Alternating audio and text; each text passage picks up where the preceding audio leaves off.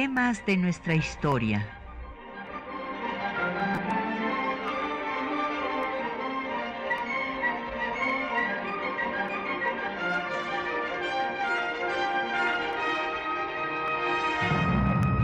Un espacio que difunde el conocimiento del pasado para comprender nuestro presente. Programa a cargo de la maestra Patricia Galeana.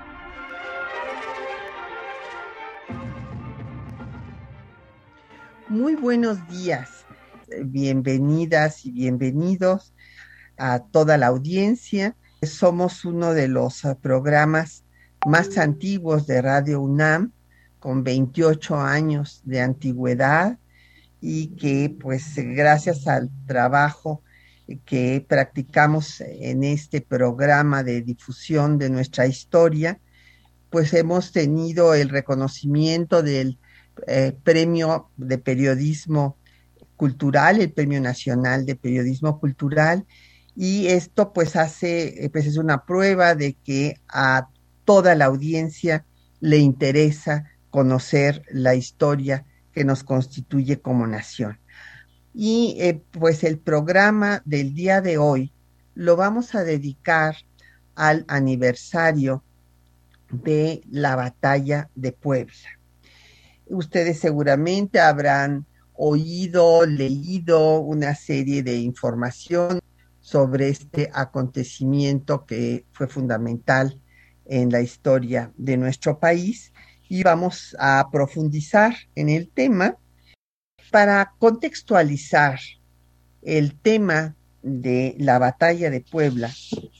Seguramente, pues eh, todas y todos tienen presente que es una batalla muy significativa porque un ejército invicto como el francés, que había triunfado en la guerra de Crimea y que había intervenido en todos los conflictos militares europeos, que representaba al país hegemónico de aquella época, que era Francia, pues este ejército invicto va a ser rechazado en tres ocasiones por eh, el ejército mexicano, el ejército de Oriente, al mando del general Ignacio Zaragoza. Esto eh, ciertamente tiene un gran significado porque eh, detuvo el avance de la intervención francesa por un año y además infundió en los republicanos confianza de que se habían derrotado una vez a este ejército invicto, podían derrotarlo en otra ocasión, como pues finalmente tuvieron que irse los franceses después de haber intentado durante pues casi cinco años acabar con la resistencia republicana y establecer en México a un eh, imperio que era pues prácticamente un protectorado francés. Entonces, eh, pues la significación de la batalla del 5 de mayo es muy grande. Vamos a ver los antecedentes, cuál es el contexto internacional y eh, que da pie a semejante intervención.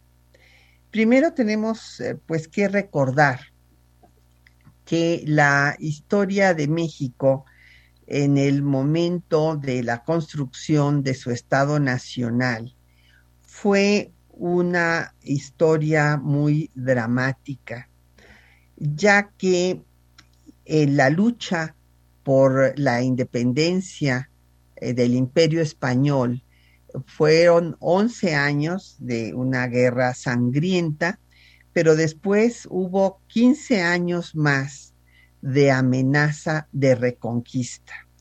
Eh, los españoles se habían quedado dueños de San Juan de Ulúa, aunque ya la capital pues estaba en manos del ejército trigarante. Ahí permanecieron los españoles hasta 1825 y después intentaron una reconquista en 1829. Esta reconquista fue fallida y una vez muerto Fernando VII, que era este rey de España, causante de la crisis de la monarquía española, que desencadenó todas las independencias hispanoamericanas, eh, se había rehusado a reconocer estas independencias y a perder eh, los dominios del imperio español, y él muere en 1833, y entonces eh, es a partir de ese momento cuando se empieza a negociar el reconocimiento a la independencia, que se va a dar por parte de España, firmándose un tratado de paz hasta 1836. Y en ese año de 36, cuando pues ya el país podría haberse sentido en paz sin que eh, tuviera la amenaza de la reconquista, pues ese mismo año inició el conflicto con Estados Unidos. Estados Unidos tenía este proyecto expansionista desde que eh, surgió prácticamente a la vida independiente, eh, logró pues tener una duplicación de su territorio cuando compró la Luisiana a Napoleón I, pero eh, seguía recibiendo migrantes europeos y seguía con la idea de conquistar más territorio. Eh, primero lo trató de comprar. Todos los embajadores eh, que mandó los representantes, que entonces se llamaban primero ministros plenipotenciarios, desde Joel Robert Poinsett, venían a pedirle a México que vendiera territorio. Eh, consideraban que era eh, pues eh, incomprensible que un país que había pues nacido en la bancarrota con tantos conflictos, con una guerra de 11 años, mientras que la independencia de Estados Unidos se consiguió en cuatro, que había pues dejado toda su economía destruida, no quisiera vender territorio. Entonces querían comprar territorio, pero los gobiernos de México se rehusaron a venderlo. Finalmente, pues eh, hubo una migración eh, que no se pudo controlar de eh, sur-norte, ahora toda la migración es norte-sur, pero entonces fue sur-norte. Los estadounidenses se eh, infiltraron con mayor número que el que estaba permitido en el territorio de el estado de Coahuila y Texas. Texas estaba unido a Coahuila y empezó después a darse pues una eh, situación conflictiva cuando en 1836, el año en el que España ya reconoce la independencia, pues ese mismo año resulta que va a declarar Texas su independencia. ¿Y por qué declara Texas la independencia? Porque en México se establece la primera constitución unitaria, la República Centralista. Entonces los tejanos argumentan que México ha roto el pacto federal y por eso rompen eh, pues eh, con el país y se declaran la República Independiente de Texas.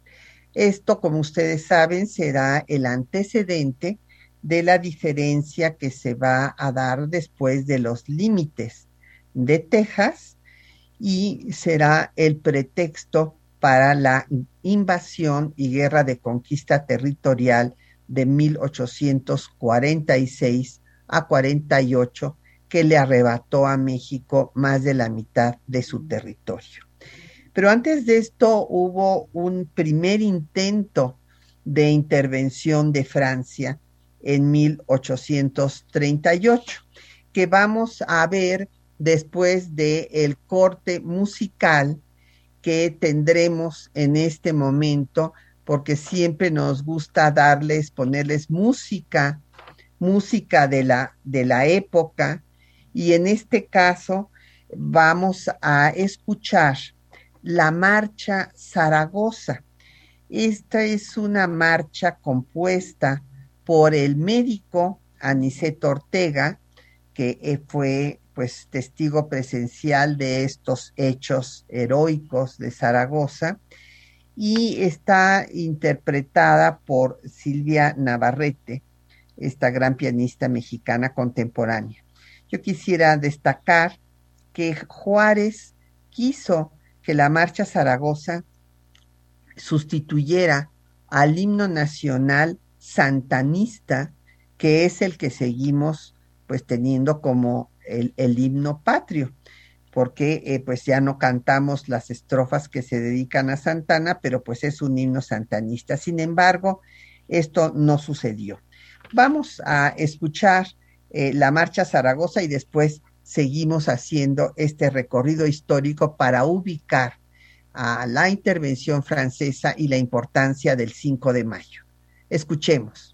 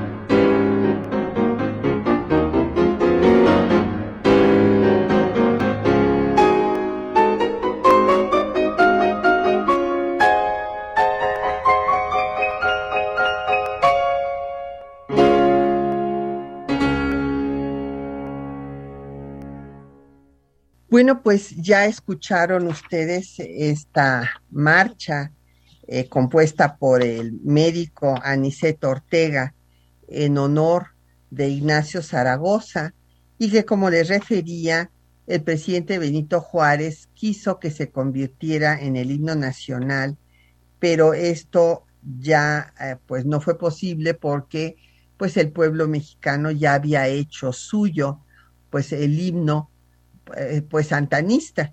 Repito que es que sigue siendo nuestro himno. Y bueno, déjenme decirles que también esta marcha alcanzó fama mundial porque el ejército prusiano cuando está en guerra contra los franceses, y pues esto es lo que le da la puntilla a Napoleón III para que caiga su imperio, eh, les eh, cantaba, le tarareaba, digamos, la música de la Marcha Zaragoza para recordarles que no eran invencibles.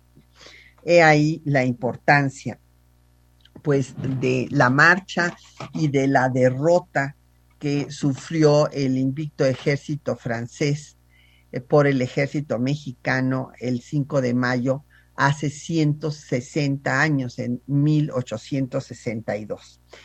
Antes eh, eh, que estaba yo contextualizando eh, cuál era la situación internacional del país, nuestro país tiene una posición geoestratégica y por eso pues ha sido flanco del acoso internacional y ya hablamos pues primero de cómo se rehusaba España a dejar de tener el dominio sobre eh, pues la que era la otra España, la España de América.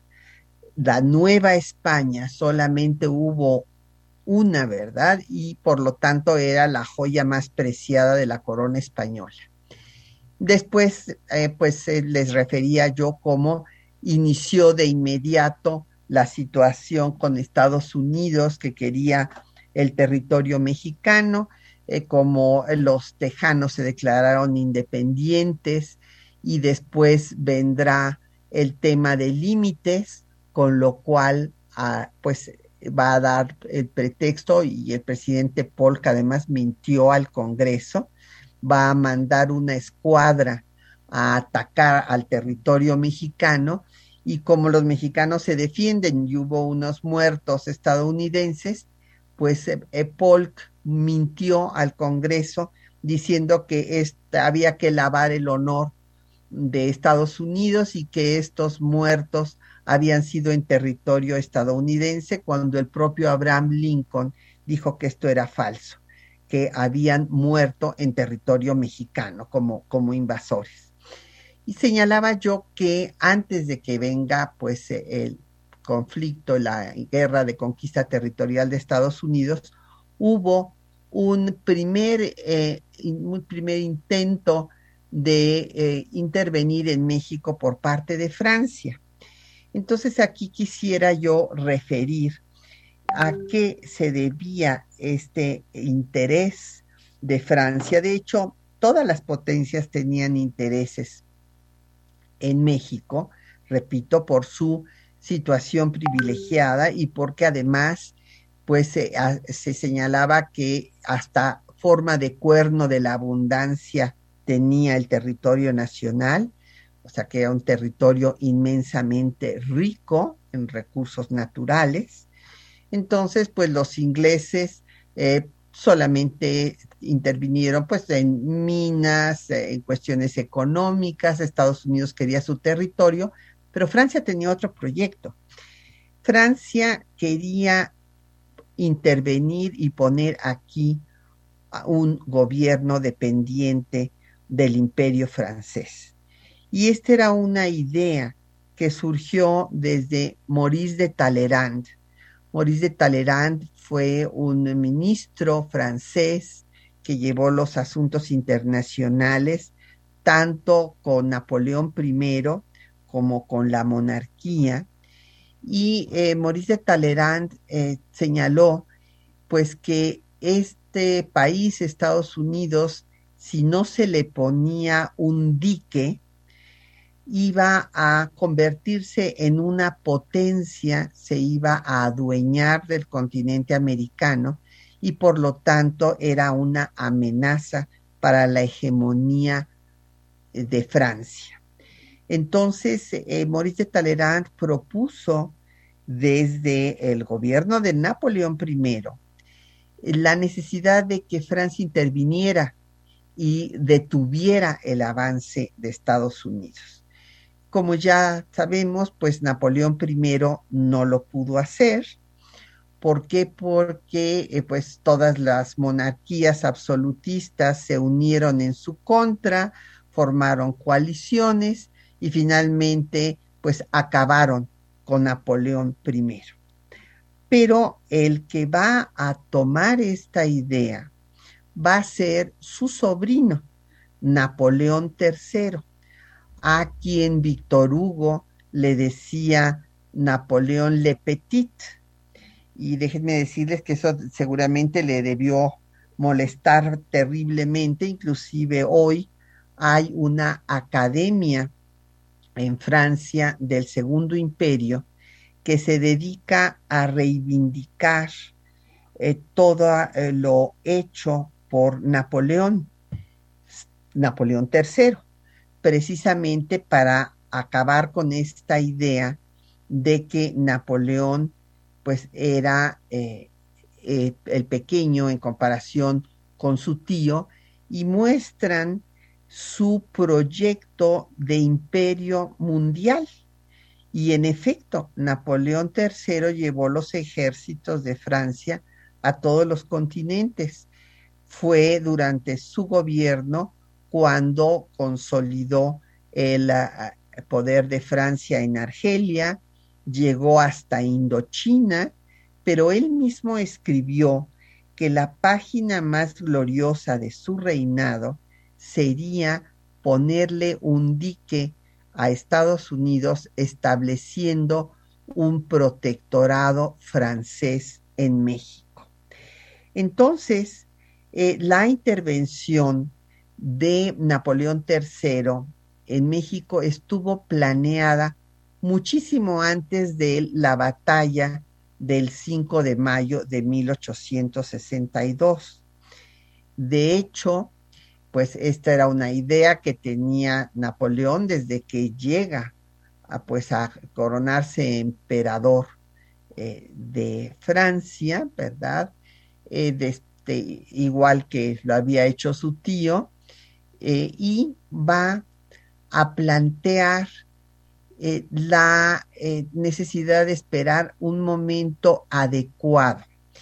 Va a recibir y va a pactar con los conservadores mexicanos, eh, representados por José María Gutiérrez de Estrada, que van a, a estar con el emperador de Francia para sellar esta alianza desde marzo de 1859, o sea, en plena guerra civil de reforma cuando se había empezado a dar un viraje ya en esta guerra, que recuerdan ustedes que todo el 58, el primer año de la guerra, pues había sido eh, una serie de triunfos para los conservadores porque pues tenían el apoyo de la iglesia y del ejército.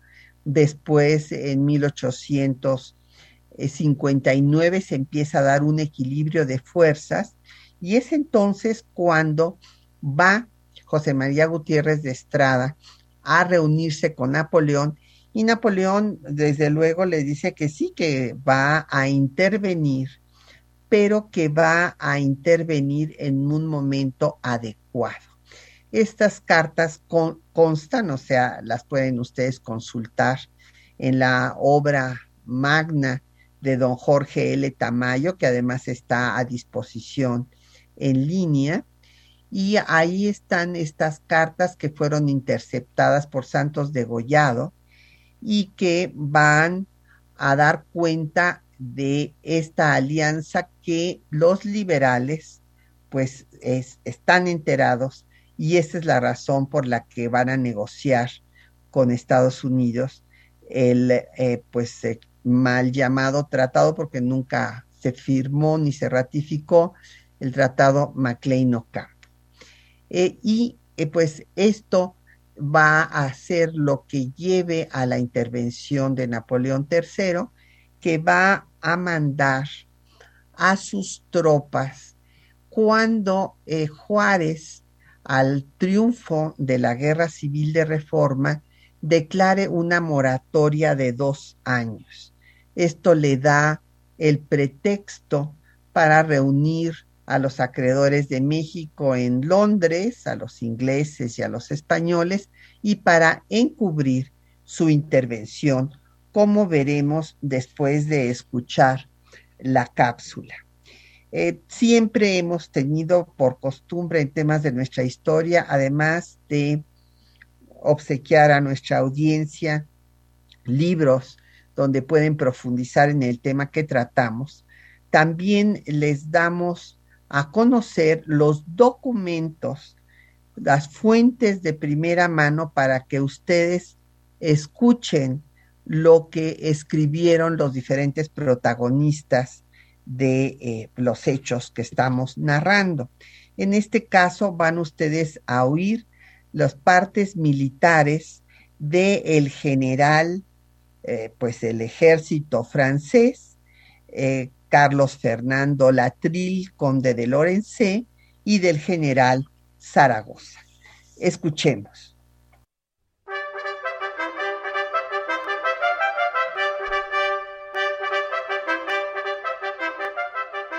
El 5 de mayo de 1862, el ejército mexicano de Oriente, bajo las órdenes del general Ignacio Zaragoza, derrotó a los invasores franceses en los cerros de Loreto y Guadalupe, en Puebla. El comandante en jefe del ejército francés, Charles Ferdinand Latrille, conde de Lorenzés, imaginó que la ocupación de México sería una empresa fácil y rápida, que sus soldados pasarían de población en población como si estuvieran en un desfile militar. Nunca pensó que la resistencia republicana constituyera un obstáculo respetable. Creyó que el pueblo, manejado por el clero, abriría las puertas del país a los salvadores de la religión católica y que los republicanos acabarían por claudicar. En su parte militar, buscó justificar su derrota y mintió en la cantidad de mexicanos muertos. Escuchemos. Habiéndome convencido de la imposibilidad de sostener más tiempo una lucha heroica, mandé que los batallones empeñados en ella volvieran a descender. Las pérdidas sufridas en el glorioso combate del 5 de mayo se resumen así. Oficiales, Muertos 15, heridos 20. Tropa, muertos o desaparecidos 162. Heridos 285. Los diversos informes que me han llegado de los mexicanos me hacen subir a mil hombres las pérdidas del enemigo. Tal era mi situación delante de Puebla, la ciudad más hostil a Benito Juárez, según decían las personas en cuya opinión debían tener fe y que me aseguraban formalmente que mis soldados entrarían cubiertos de flores, yo no podía pensar en atacar las barricadas de Puebla, mientras los fuertes de Guadalupe y Loreto estuvieran en poder del enemigo. Una marcha directa sobre México, dejando a la espalda una plaza fortificada, era imposible. Me decidí, pues, a retirarme a Orizaba.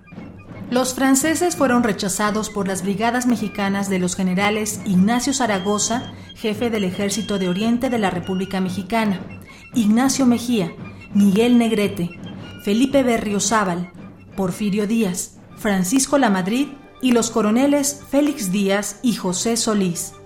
El general Zaragoza reportó la victoria en los siguientes términos. A las 10 de la mañana se avistó al enemigo y desprendió sus columnas de ataque, una hacia el Cerro de Guadalupe, compuesta como de cuatro mil hombres, con dos baterías y otra pequeña de mil amagando nuestro frente. Las armas del Supremo Gobierno se han cubierto de gloria. El enemigo ha hecho esfuerzos supremos por apoderarse del Cerro de Guadalupe, que atacó durante tres horas. Fue rechazado tres veces en completa dispersión. No lo bato como desearía, porque el gobierno sabe que no tengo para ello fuerza bastante. Calculo la pérdida del enemigo, que llegó hasta los fosos de Guadalupe en su ataque, en 600 a 700, entre muertos y heridos nosotros habremos tenido 400.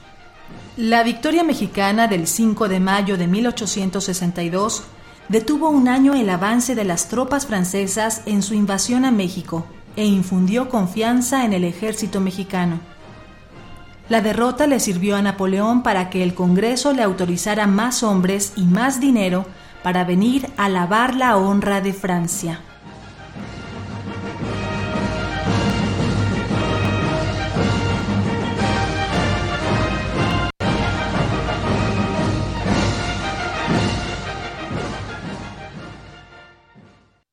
Luego, Lorencé justificó su derrota señalando que eh, no fueron recibidos eh, pues eh, como en un desfile militar como suponían.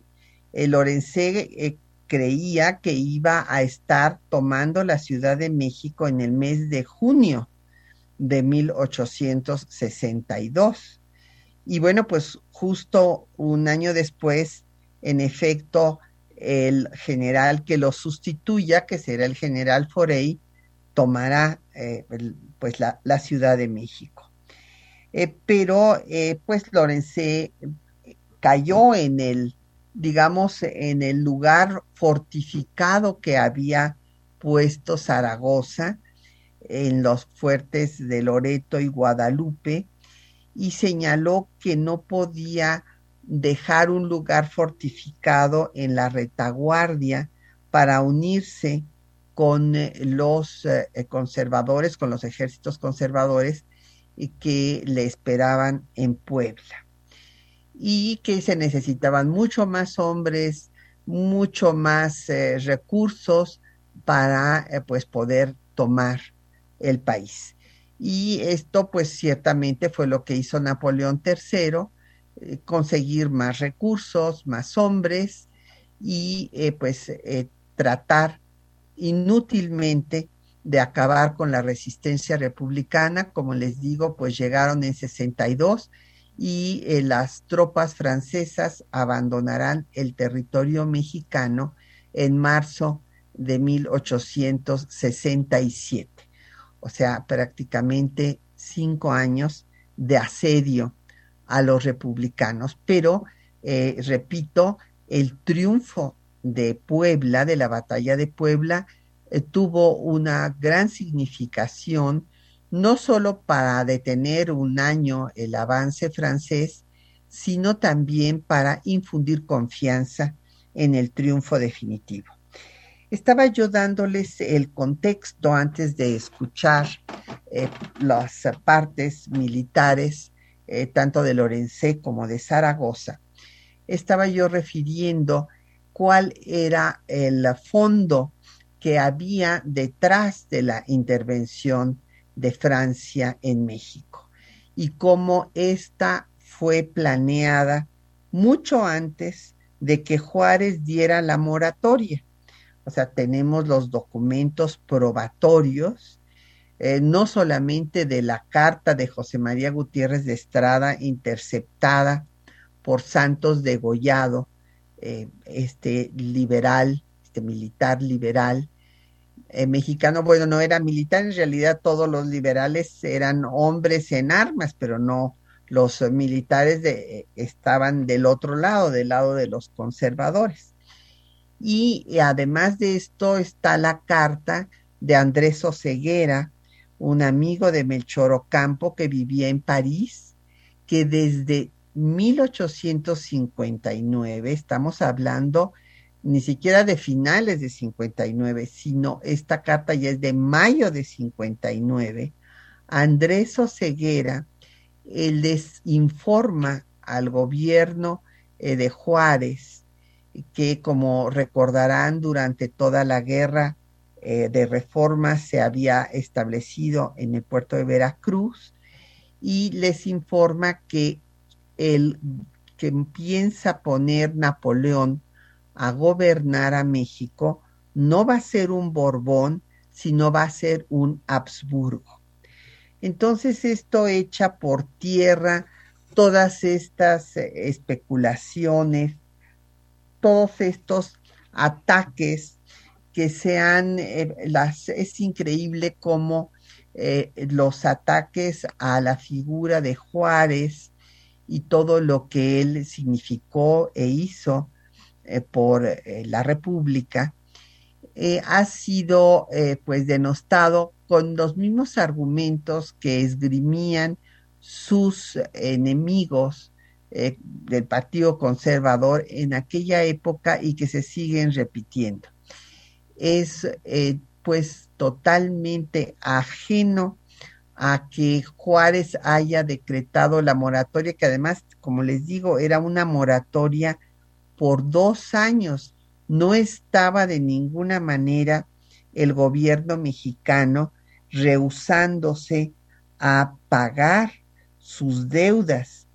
Simple y sencillamente eh, quería que sus acreedores, el más, a quien más se le debía, desde luego, era a los ingleses, muchísimo menos a los eh, españoles y a quien la deuda era verdaderamente irrisoria, era a los franceses.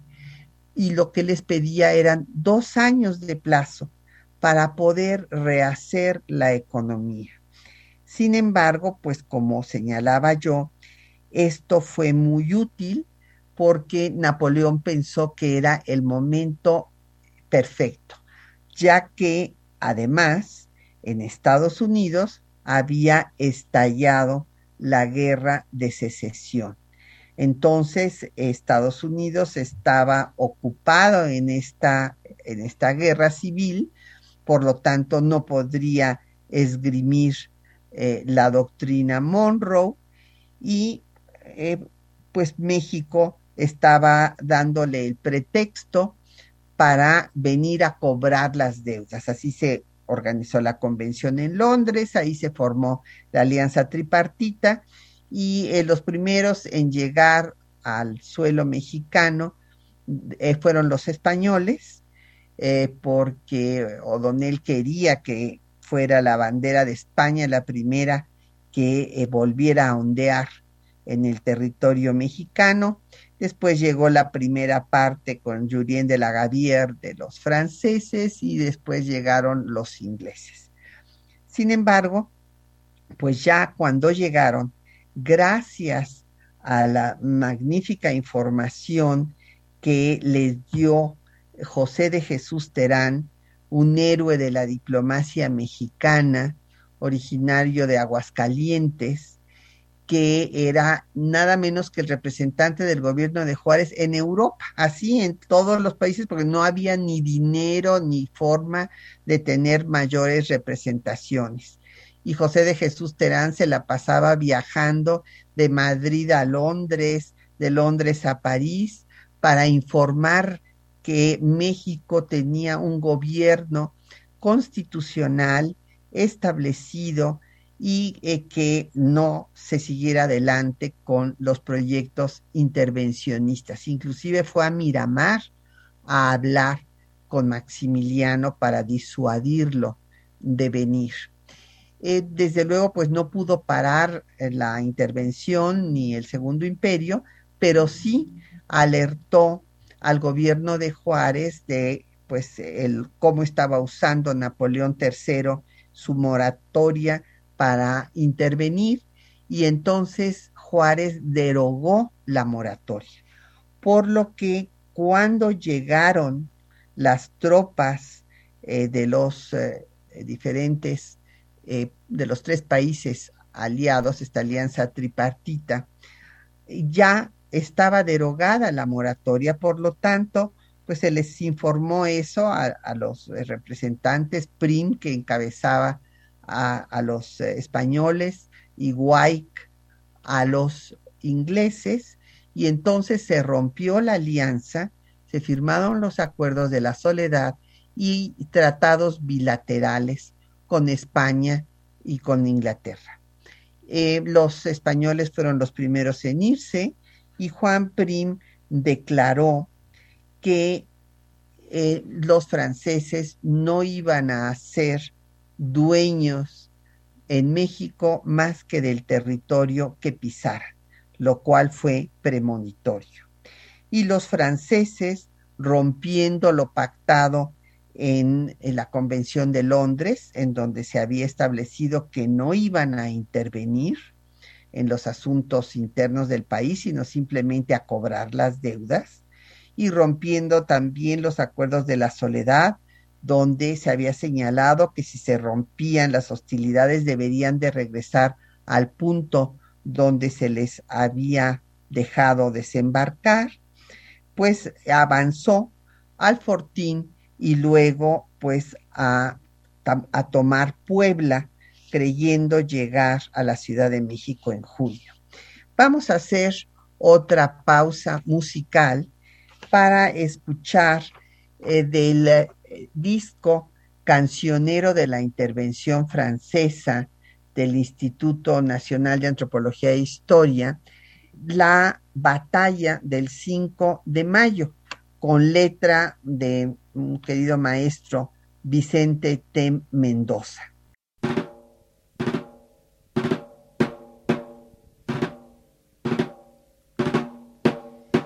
Estallido del cañón mortífero corrían los suavos en gran confusión y les gritaban todos los chinacos, vengan traidores, vengan su intervención.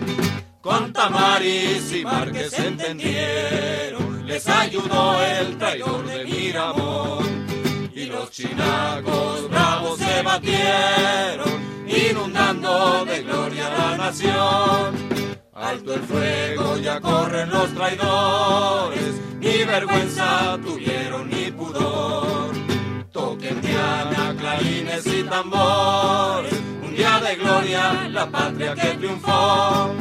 Alto el fuego, ya corren los traidores, que vinieron a darnos la lección. Coronemos a México de flores, muera Francia y muera Napoleón con Tamaris y Márquez entendieron, les ayudó el traidor de Miramón. Y los chinacos bravos se batieron, inundando de gloria la nación. Alto el fuego, ya corren los traidores, ni vergüenza tuvieron ni pudor. Toquen diana, clarines y tambores, un día de gloria, la patria que triunfó.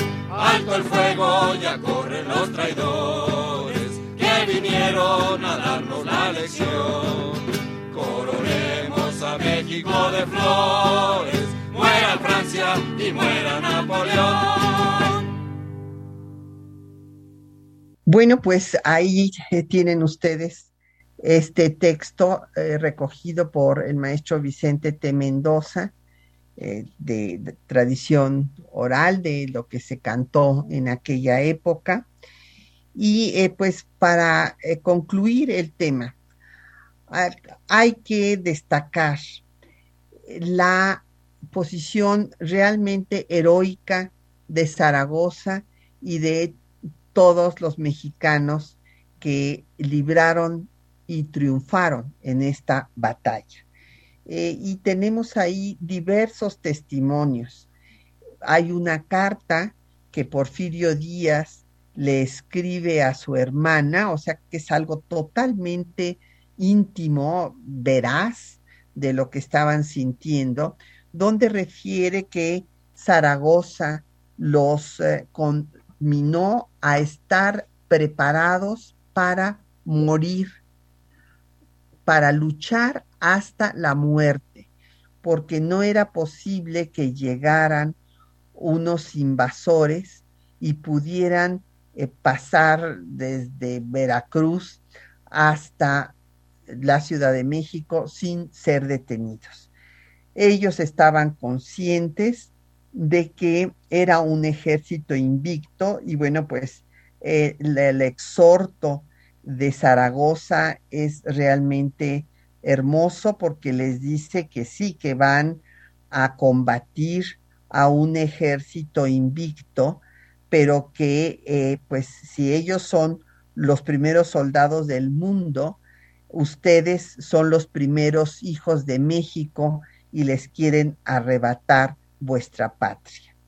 Hay muchos otros eh, pues eh, testimonios realmente conmovedores eh, que dan cuenta de este sentimiento patriótico de todos estos eh, republicanos eh, patriotas.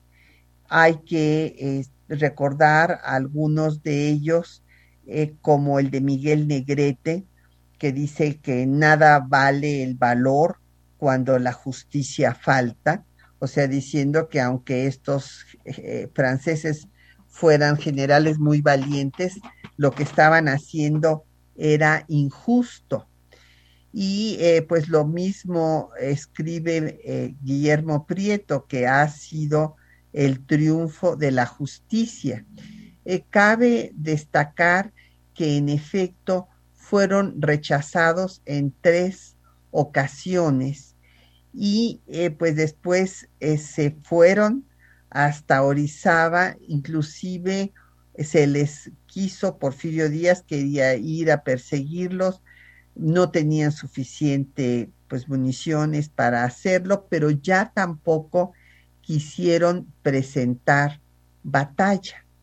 Y como les dije, pues Lorenz justificó su derrota señalando que prácticamente se les había engañado por parte de los conservadores, diciéndoles que el pueblo de México se iba a unir a ellos, como después sí lo van a hacer un año después, porque resulta que la Iglesia Católica eh, utilizó el argumento de que Juárez y los liberales querían destruir a la religión católica y que supuestamente los franceses venían a salvarlos lo cual pues eh, resultó absolutamente eh, falso porque los franceses eran liberales.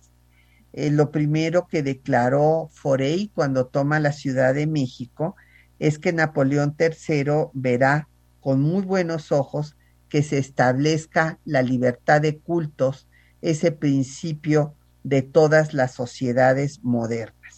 Entonces, imagínense ustedes lo que esto eh, significó para, eh, pues eh, la iglesia quedó totalmente desprestigiada, desacreditada, porque había, los había presentado como los defensores de la religión católica y resulta que entraron en conflicto con ellos y después Maximiliano ratifica todas las leyes de reforma de Juárez. Entonces, bueno, pues esto les quitó toda eh, la autoridad moral en ese momento y momentáneamente la institución eclesiástica quedó derrotada. Eh, pero en el caso de eh, la República, pues va a tener que dar una larga batalla porque pues Napoleón se va a empeñar y va a multiplicar a sus tropas, a mandar a sus mejores generales, inclusive un general negro, eh, pues y que era especialista en combatir a las guerrillas y que arrasaba poblaciones enteras, hasta que el pueblo de México pues rechaza a los invasores y vuelve los ojos a Juárez y a los republicanos. Y pues es así como eh, lo que creyó Napoleón III que iba a ser la página más gloriosa de su reinado, se convierte en el inicio del fin, en la causa de su caída. Esto lo debilita muchísimo eh, y eh, pues la se cambia el panorama en Europa, Prusia toma gran fuerza, se acaba la guerra civil en Estados Unidos y se le cambia eh, pues eh, su el tiempo que él había pensado, él había pensado consolidar al imperio antes de que terminara la guerra civil en Estados Unidos y también pues no contaba con que se le iba a descomponer el escenario en Europa, eh, que Prusia se iba a convertir en una amenaza y que en el Congreso francés también surgió pues una cada vez mayor oposición a la aventura mexicana. Entonces lo que creyó que iba a ser la página más gloriosa de su reinado fue el inicio de su caída. Y por eso es que Juárez habla de que esta constituyó este triunfo final de los eh, mexicanos republicanos frente a la intervención francesa, constituyó eh, la segunda independencia de México. Y esa es la razón por la cual a veces hay cierta confusión en Estados Unidos, en donde se celebra eh, pues este 5 de mayo como el Día de la Independencia Nacional de nuestro país. Pero bueno, es que era la segunda independencia. Pues ya nos quedan pocos minutos, ya nos tenemos que ir despidiendo. Eh, voy a dar paso a las preguntas y comentarios. Don Mario Cortés, pues eh, nos habla de la representación que se hace de la batalla en el Peñón de los Baños, que sí se había interrumpido con la pandemia y que ahora se vuelve a hacer. Bueno, me parece que esto sirve pues para mantener eh, presente eh, los hechos importantes de la historia que nos constituye como nación, don Mario. Elizabeth no le agradezco mucho sus comentarios, le da gusto que estemos otra vez al aire. Don Jorge Morán también, eh, muchas gracias. Oresta Sánchez desde Pachuca, le mandamos saludos allá a la a Pachuca Airosa. Eh, también Anselmo Gutiérrez, que nos habló del sur de Morelos. Jaime Sandino, eh, a don Chepo, que se recuerda de nuestro colega, el historiador austriaco Konrad Ratz, que pues eh, se nos adelantó, ¿verdad? Ya no está con nosotros, pero que fue el historiador austriaco que dio a conocer eh, pues la historia de este periodo tan importante de México que fue pues la definición, la lucha entre eh, México, monarquía o república.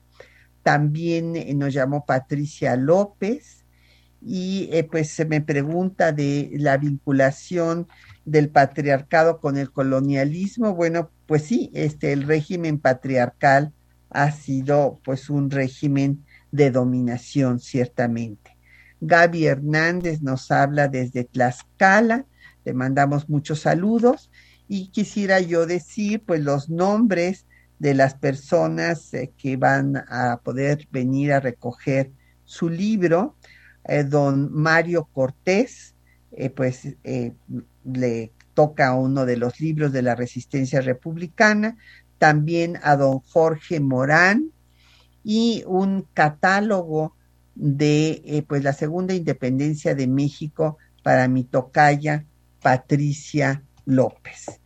Y pues eh, eh, realmente me da mucho gusto que hayamos iniciado esta nueva etapa de temas de nuestra historia con un tema pues tan significativo para la historia de México cuando eh, nuestro país eh, logró salir avante y no convertirse en un protectorado francés.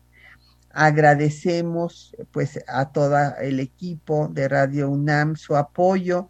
En las voces de la cápsula estuvieron María Sandoval y Juan Stack, en el control de audio Socorro Montes, en la producción Quetzalín Becerril y en los teléfonos Lucero Rocha y pues eh, Patricia Galeana se despide de ustedes hasta dentro de ocho días.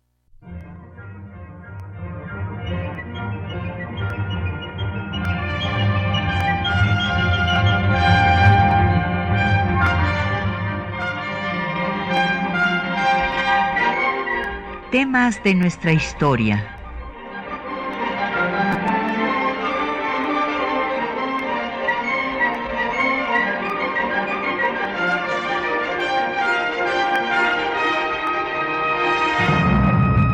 espacio que difunde el conocimiento del pasado para comprender nuestro presente. Programa a cargo de la maestra Patricia Galeana.